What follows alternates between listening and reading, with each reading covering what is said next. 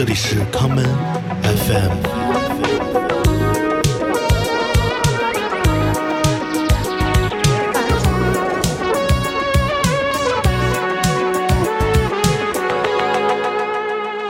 这地儿是一个好像是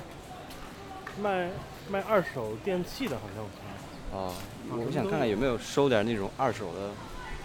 电子琴。哎，电子琴或者这种乐器、乐器类的、音频类的。没准有那种老音响。对，这种地方就是来捡捡漏的。对北京有这种地儿吗？北京我就知道有之前有那个大柳树，你知道吧？哦，我知道，我去过几次。大柳树环岛是吧？对，那边够远的。进去逛一逛。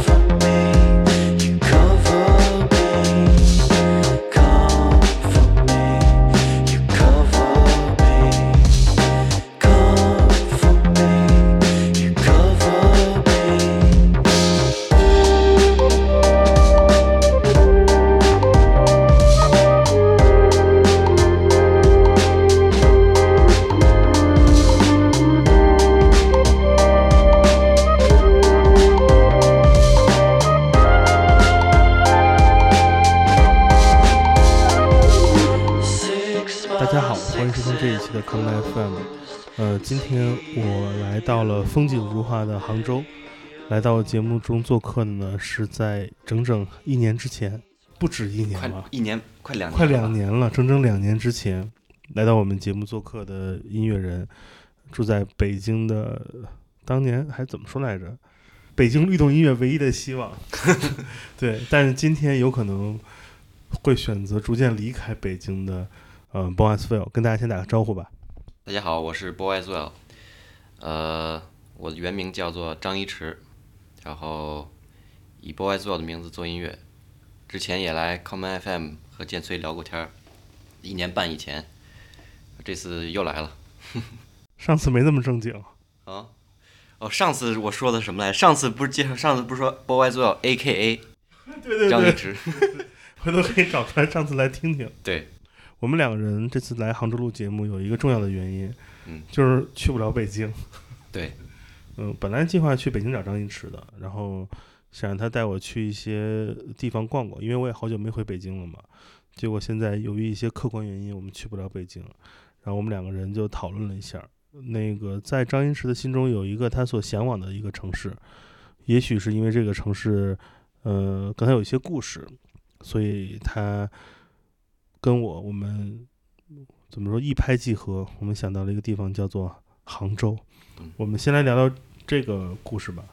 呃，你之前来过杭州吗？来过几次？之前来过三次杭州，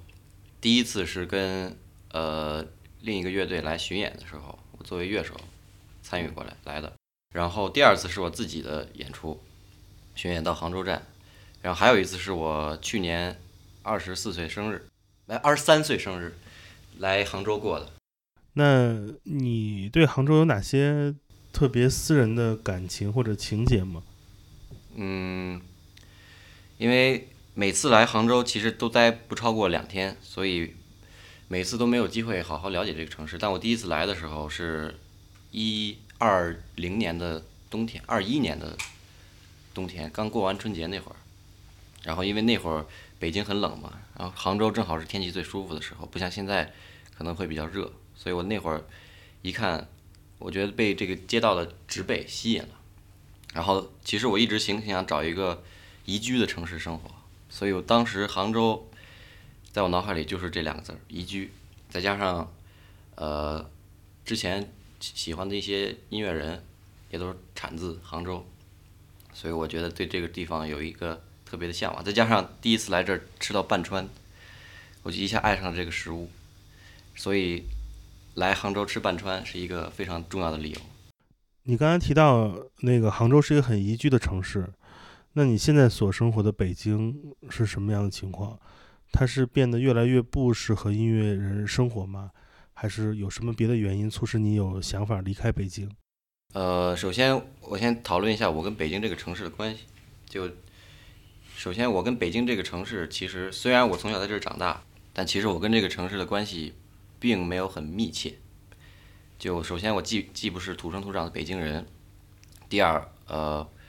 我和这个城市的从物理到社会层面，我我的就是交融都比较少。有有有有一句话叫做。你跟这个城市的关系就是没有关系，对我我觉得就是，而且我生活的那个地方是在北京的郊区嘛，靠近河北呃廊坊、宋庄，在北京东边，所以对于北京来说，可能宜居这个概念非常遥远。我形容北京的感觉就是很严肃，然后很对我来说有一点有一点沉，就重的感觉，因为。之前跟一个朋友，之前还看跟一个朋友聊过，就是在北京的话，你没有散步的愿望。每次来到南方那些城市的话，你好像觉得就是散步这个东西变成了一件事儿，变成一件事儿去做。但是北京，首先你去所有地方都很远，而且它就不是一个适合散步的地方。我有一个朋友说，有有有有有一个人问他说，你在北京散步的时候都。干什么？然后他说：“我在北京不散不散步，谁在北京散步？” 呃，所以北京这个城市对我来说还是，呃，有一点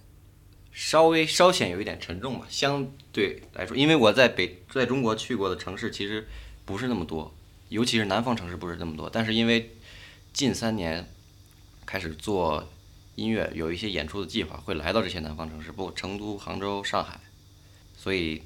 这些点对我来说还是比较特别的。我们聊音乐上吧。嗯。无论是在北京，在杭州，嗯，你会不会主动进入到哪些音乐的圈子里面？比如说杭州的这些做电子乐的圈子，或者北京的乐队圈子，你跟他们是有怎样的关系？还是你是一个人独自的创作的一个状态？其实，在呃，在我正式就是。发行专辑之前，我一直处于一个，首先也是学生嘛，处于一个比较独的一个状态嘛，然后处于一个圈圈外的状态。虽然可能现在某种程度上也是吧，因为我不认识任何的呃音乐从业者以及同行，在我眼里，这些人好像只存在于互联网上，只存在于豆瓣和只存在于互联网上和这些社交平台上。然后在我眼里，他们就只是一些。可能是一些账号，一些文字堆砌起来的虚拟的形象。但是当我开始，呃，逐渐哎，可能发了一些小作品，然后可能更多的接触到这个行业或者这个圈子之后，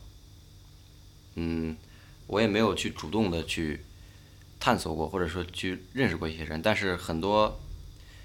呃，就像吸引力法则嘛，很多。相似的有相似爱好的人，就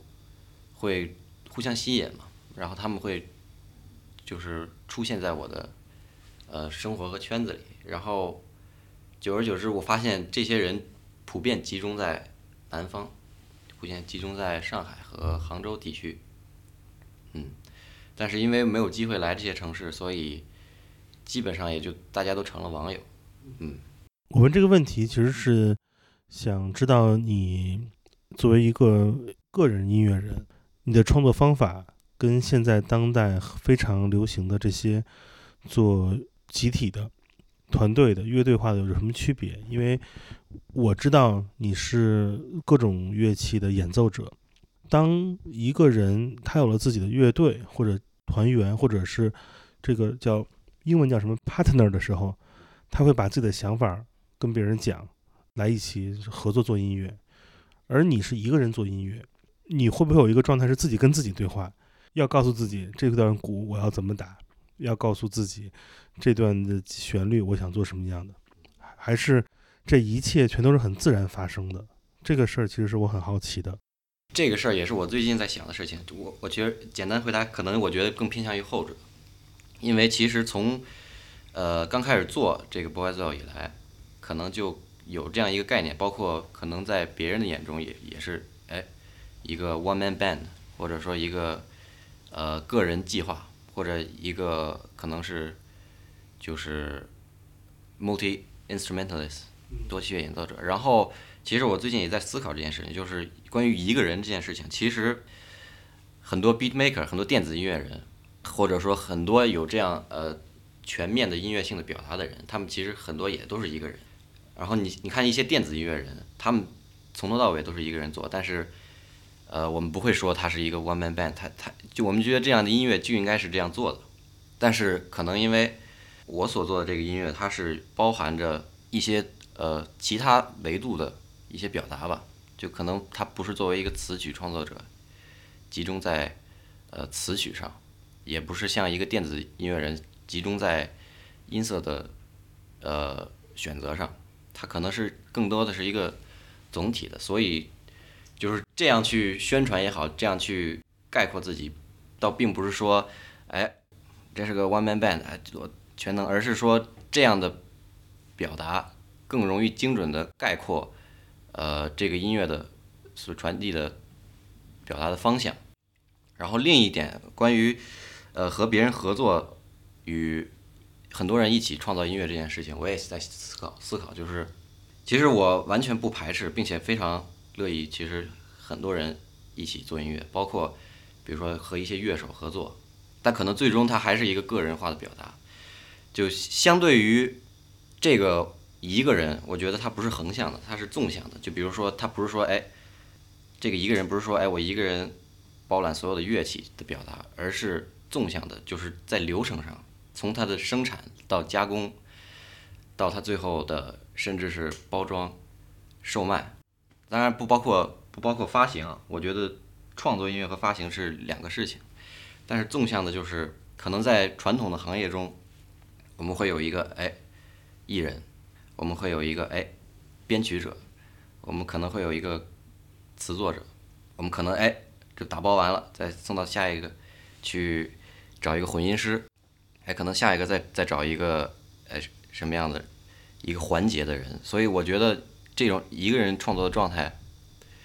他更接近于一个野蛮的状态。就比如说，他所有的过程都是在我的本能和原始的冲动也好，的驱动下完成的。比如说，你你很多人一起创作的时候，你所有的本能都会，你你都会经历过一个加工的过程，你会把它调动到你的意识当中。比如说，哎。我听到旁边这个人这么这么加了一段，你会说：“哎，停停，哎，你刚才加的那段，我觉得要不这样一下。”经经历了一个呃意识上的处理之后，对我来说，呃，会是一个比较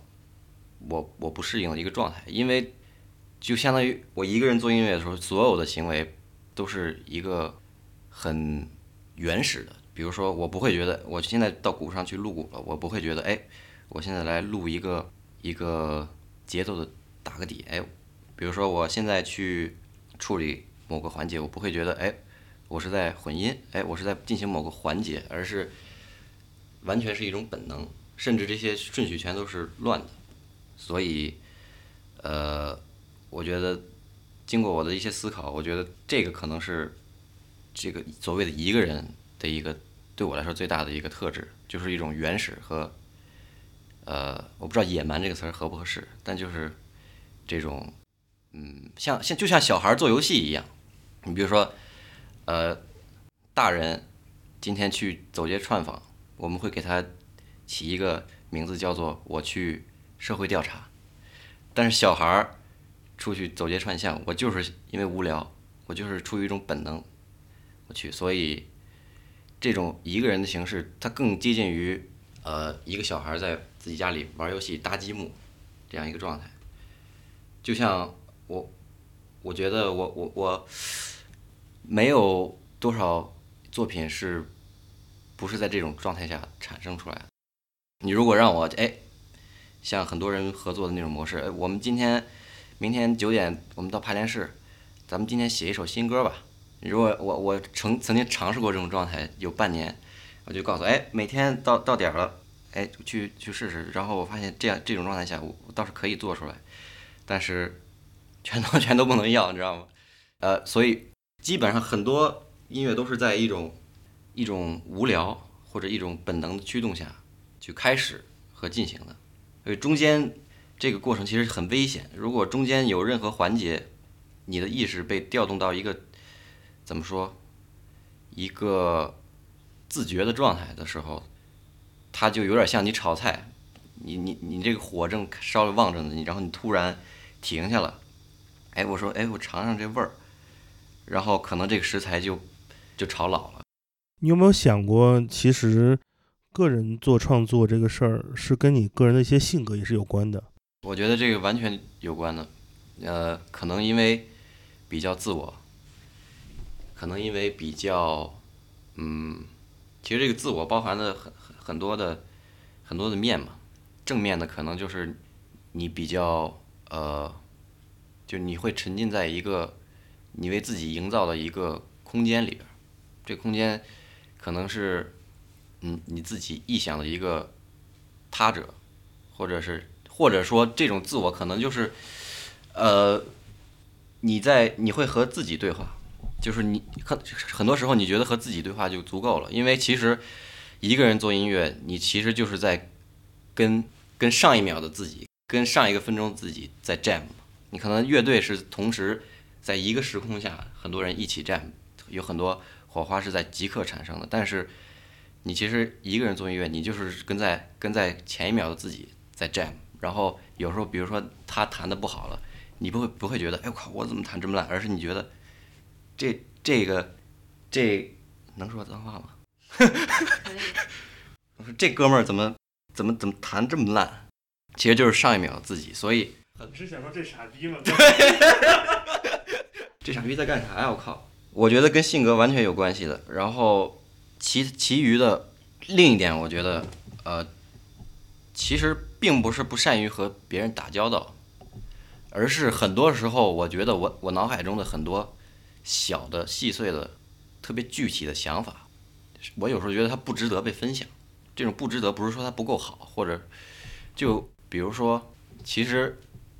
音乐很多作品是它是有很多细小的细节，很多非常细碎的小点点状的细节构成的。比如说你喜欢一个音乐人，你也不是说因为像呃乐评上宣传的，哎，他仅仅因为融合了什么元素，或者而是因为他。你你听他的一张专辑之后，很多具体的细小的点，哎，他这块怎么怎么这么想的？你会被他吸引到。但是当跟别人合作的时候，我会发现我会变得不具体，因为很多这些细碎的小想法，我会我会认为我会选择不分享。因为比如说，哎，比如说现在咱们在聊天，我现在看到这个桌子上的这个水印儿，我觉得特别好看，我可能就在自己脑海里想一下，哎，这挺好看。但是我没有没有这样的意识去把它分享出来，但可能合作中就是这样，大家为什么很多合作团队大家要每天生活在一起？大家要呃，我前几天看了一个纪录片，一个挪威的民谣乐队叫 Kings of Convenience，然后他们一直坚持就两个人、三个人，诶，乐队两个人和一个调音师去。呃，巡演，他们不加任何别的乐手。然后他们被问到为什么，他们说：“你想找另一个你愿意跟他共同旅行一年的人是非常难的事情。”所以，其实，在生活中找到一个你愿意跟他分享所有这些细碎的细节，所有这些细碎点。比如说，我今天看到一个广告牌，我说：“哎，这广告牌颜色真好玩。”我可能会选择不分享出来，因为有时候你。会期待你的很多细小的想法得到别人的反馈，当得不到别人的反馈的时候，可能这种自我还会变成一种脆弱，你会觉得哎是不是不够好？可能我跟别人合作的时候，我弹了一个我自己天天在家里觉得哇太棒了的东西，可能弹出来别人没听到，或者觉得哎这啥呀？可能我就会受到刺激，会觉得可能哎它不够好。但是当它全部停留在我自己的脑海中的时候，就像停留在自己的，就像你做饭，你所有的食材都在锅里，没没出过锅，一直在这翻炒，然后最后你也没尝过它，但是你在一个非常投入的状态下，在及时、合适的火候下，最快的速度把它煸炒出来，然后盛到盘里的时候，哎，这个时候，它最后呈现出来是一个可能是一道美味的菜，中间不经过任何任何判断的过程，或者任何被评价的过程，所以我觉得这个可能也跟我的性格有关系，所以选择呃一个人去做。你说这个很能体会，就是有的时候，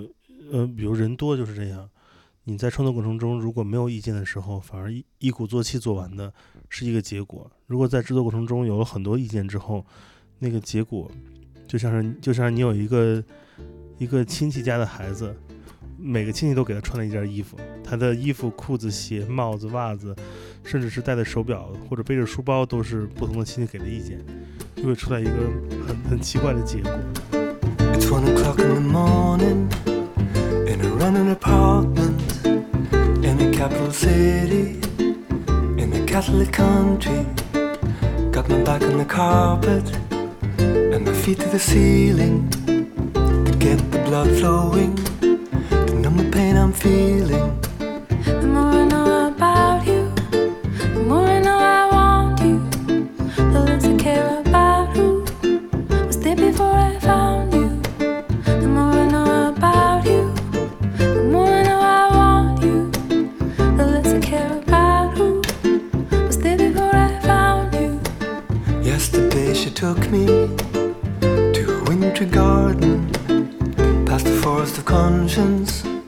On a curvy road. With every hour passing, I started to believe in the bubble I've been dreaming. Had a floor and a ceiling. “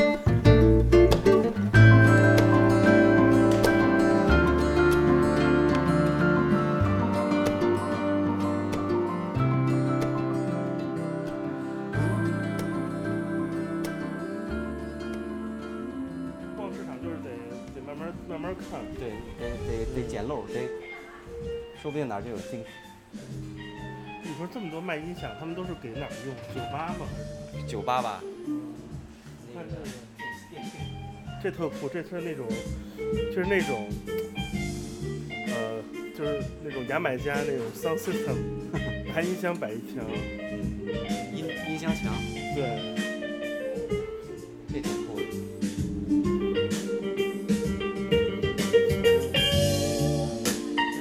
看看吧，你要买啥？你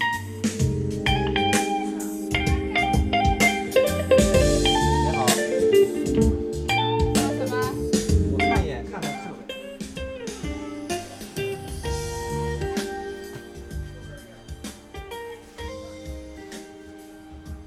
我之前家里桌搞了一个那种，呃，机箱，机箱，然后但是我那会儿也没钱买设备，我当时就想，先从闲鱼淘那种两百块钱的 DBX，把啊，它先装满，先装一装。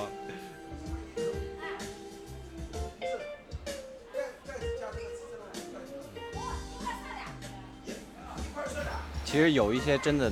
能用上，我之前从闲鱼也会淘一些。你买的是这个吗？DBX？压缩吧，哦，OK，还有个牌子叫 Alice's，你知道吗？不知道。也是个巨便宜的牌子。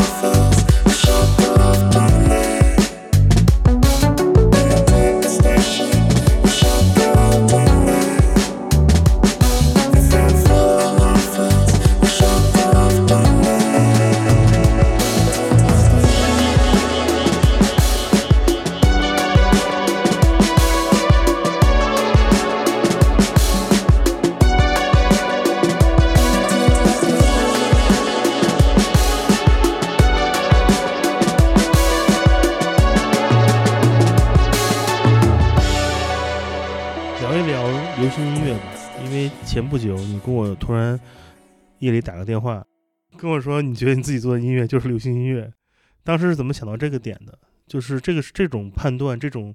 这种想法是什么时候开始的？因为我相信你你也提到了乐评人给你的音乐的一些介绍或者评价，大家一定不会说是流行音乐，而你现在有这样的想法是出出于什么思考？我想知道。我觉得可能只是近期我才用用流行音乐这个词儿去定义它，但是我回想起来，从一开始做就没有想过什么小众或者独立音乐这种概念，因为呃所有的选择不是因为呃这样可能是小众或者是去排排斥某种主流的音乐形式去做的，而是我可能觉得好像在我的认知里，音乐好像。就应该是这样子。我觉得可能所有的音乐都是流行音乐，只要是，只要是你发出来给别人听的，希望别人喜欢，希望有人来看的，就都是流行音乐。我觉得小众这个概念可能只有在某些存在音乐鄙视链的，不管是环境下才才成立，因为所有音乐都是用来给别人跳舞或者用给别人欣赏，或者是，当然是一些特定的实验音乐除外。你只要是用来。给别人享受的，我觉得都是流行音乐。然后从另外一个维度来讲，从呃，如果从音乐史硬要从音乐史的角度来讲的话，你所有的呃，从六七十年代开始算起，所有所有的律动音乐，所有的这些我们现在认知看来是小众的音乐，其实都是流行音乐。其实很简单，你在你看到一些觉得小众的音乐，你就去你就去一个。不一定是 Spotify，你就去一个全世界、全球用户都都用的一个串流媒体，你去看它的数据，你就会发现这些数据，我们这些被定义为小众音乐的数据和什么 Lady Gaga 和这些人是没有人什么出入的。然后再加上我和呃之前和一些嗯可能在海外求学的人，他们接触过，然后他们会回来跟我说，哎。我发现，发现你这个在在在在哪儿在哪儿？他们就是主流音乐，这不就是？所以我觉得流行音乐可能很很很长的时间在人们眼里，在部分人眼里是一个贬义的词汇，或者是一个不那么不那么优雅的词汇。但我觉得我想清楚了，我觉得呃，可能我想做的就是流行音乐，我也没有任何，我也不想装逼，我觉得所有人也不应该装逼。所有人做的都是流行音乐，除非你不想让别人喜欢你。对，这次来杭州有什么具体的事儿要干吗？有什么具体的目的吗？首先，呃，有两个目的。第一个目的是，其实我之前习惯于把所有的音乐从作曲环节到制作的环节都揉杂在一起。那这次我想换一个方式试试，我想先把所有的。嗯，动机、想法，在一个工作环境之外的地方，全部呃酝酿出来，我再去制作它。我先把原材料都都准备好，我先把食材都腌好，我再去炒它。所以我现在就是过来腌腌这个新奥尔良鸡翅。对，先把先 把那个腌入味儿了，然后到时候回去再一煎一炒就行了。因为在我之前，我发现我的一个瓶颈就是，呃，很多时候。很多旋旋律或者很多很多表达，它它是在就之前聊到这种原始野蛮的状态下产生出来的嘛。但是很多情况下，它会显得不那么精准，因为可能你的旋律是为了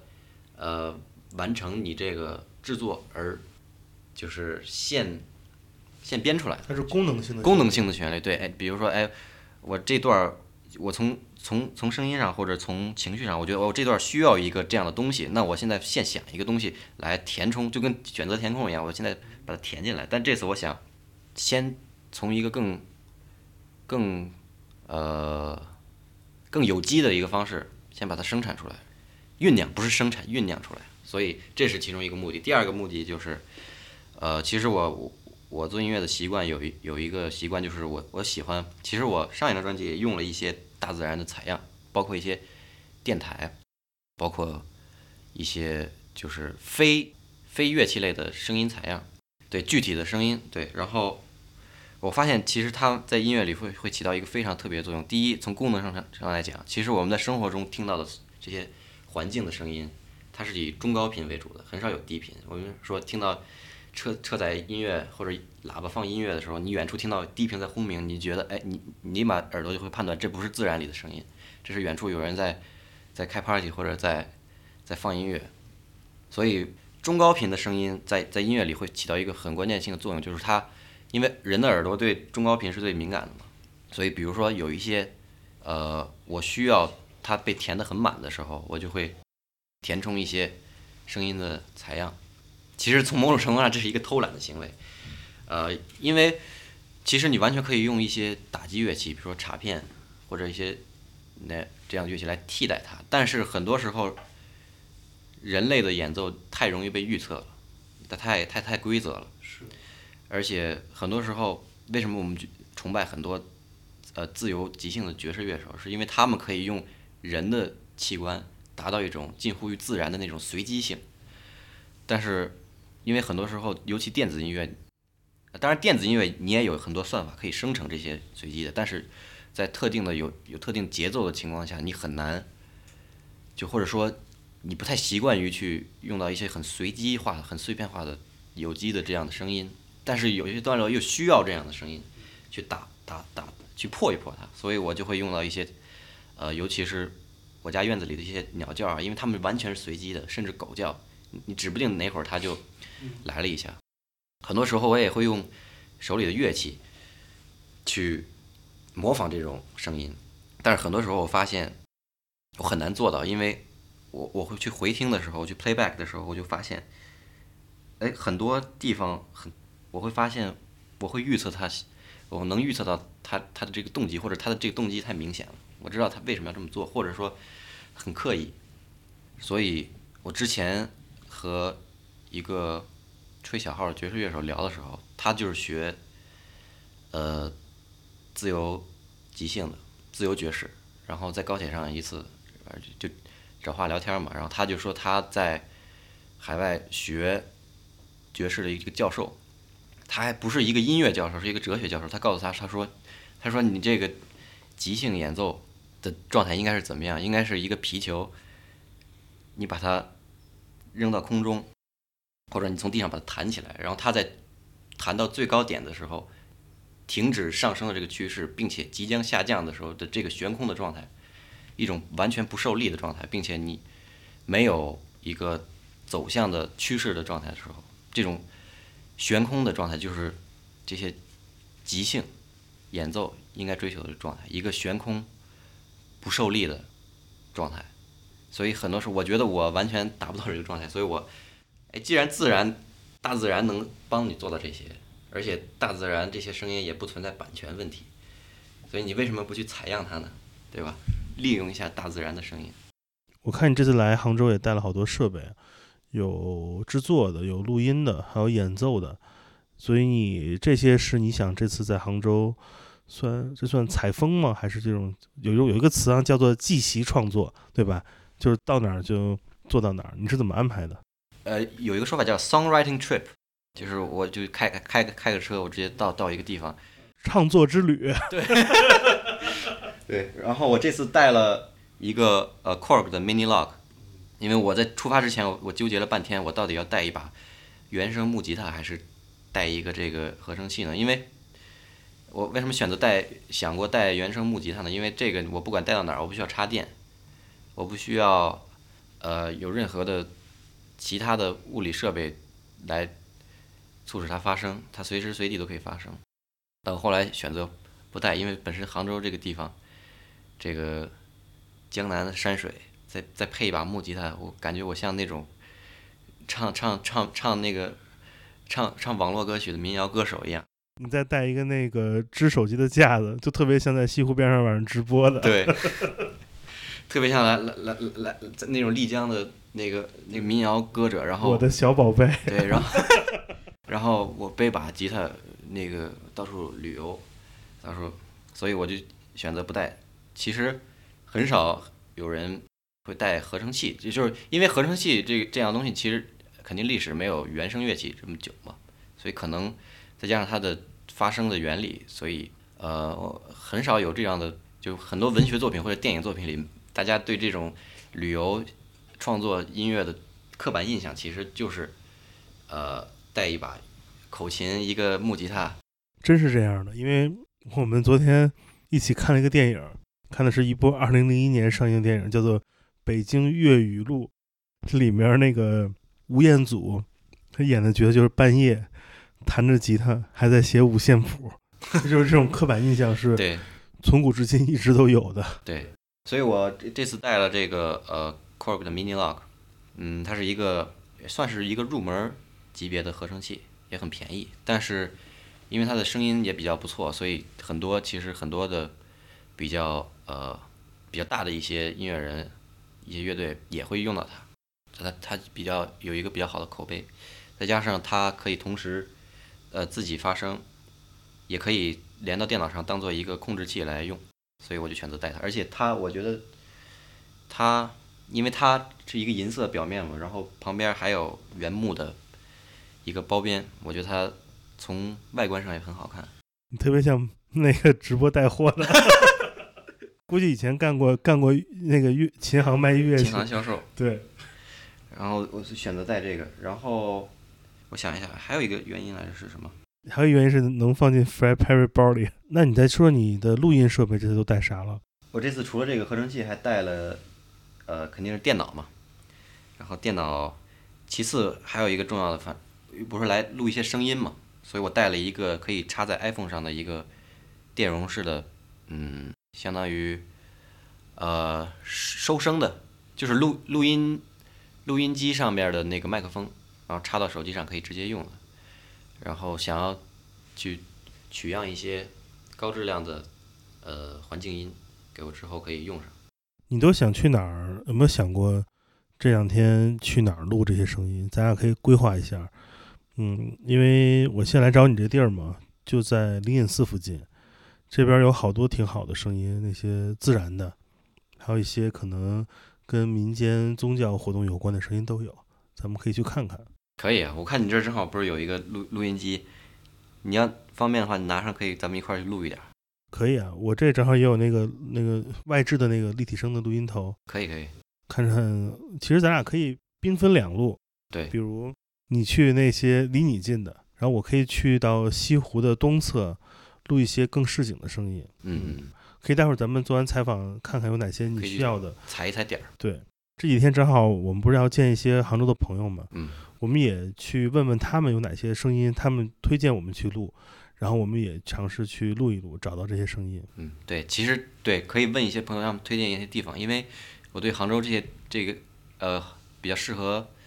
就是有趣的地方，可能呃认知道的比较少，所以如果他们可以推荐一些，可以去看一看。你觉得这种现场录了音，然后带着制作的设备，就在一个异地他乡来整理这些动机，来做一些预先的创作，对你来说是个难的事儿吗？你有没有想过，就是就是这这种工作是应该按照你之前说的是用用本能来操作，还是你有了解过一些工作方法是需要被被你提前所所了解知道的？嗯，关于工作方法，除了除了设备方面，其他的我没有做过细致的调调研。可能之前有学习过一些声音艺术相关的课程，或者看过一些这样的书籍，但是我这次没有带着一个固定的呃方法论来来来进行实操这件事情。但是呃，我的目标就是尽可能的多收集，并且尽可能的多样的收集。比如说，不光是大自然，可能对于声音的定义，可能不一定是这些有机的原生的声音，它才是声音。你你一个音乐从音响里放出来，你在一百米外听，它也是声音。所以，只要是这些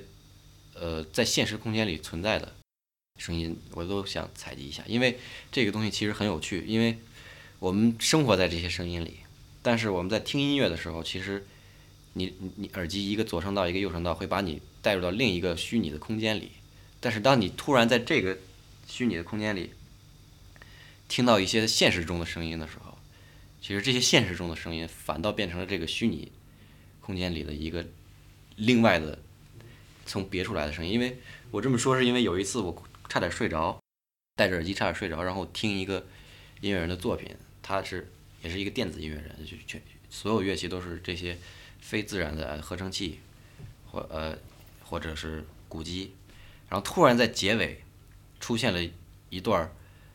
呃，他的家人在在他的家的客厅打电话的一个录音，然后我睡着睡着睡着听这段给我听飞了，你知道吗？就感觉把我把我拉到了一个，就他明明是现实中的声音，按理说他应该让我的耳朵更熟悉，但是这种空间上的转换一下让我觉得就有一种置换的效果，所以这个也是我很感兴趣的一个点之一。嗯、今天大家聊的特别正经，比上次还要学术。上次已经已经不太呃对，上次已经很学术了，这次聊的特好。我发现你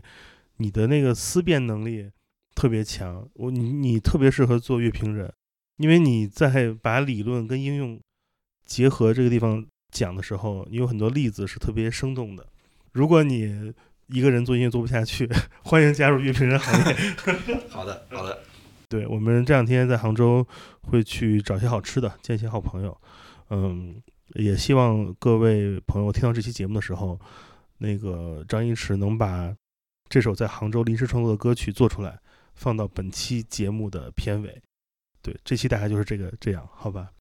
嗯，最后再次感谢呃 b o s s v i l l 张一驰来到节目，跟大家第二次相会。对，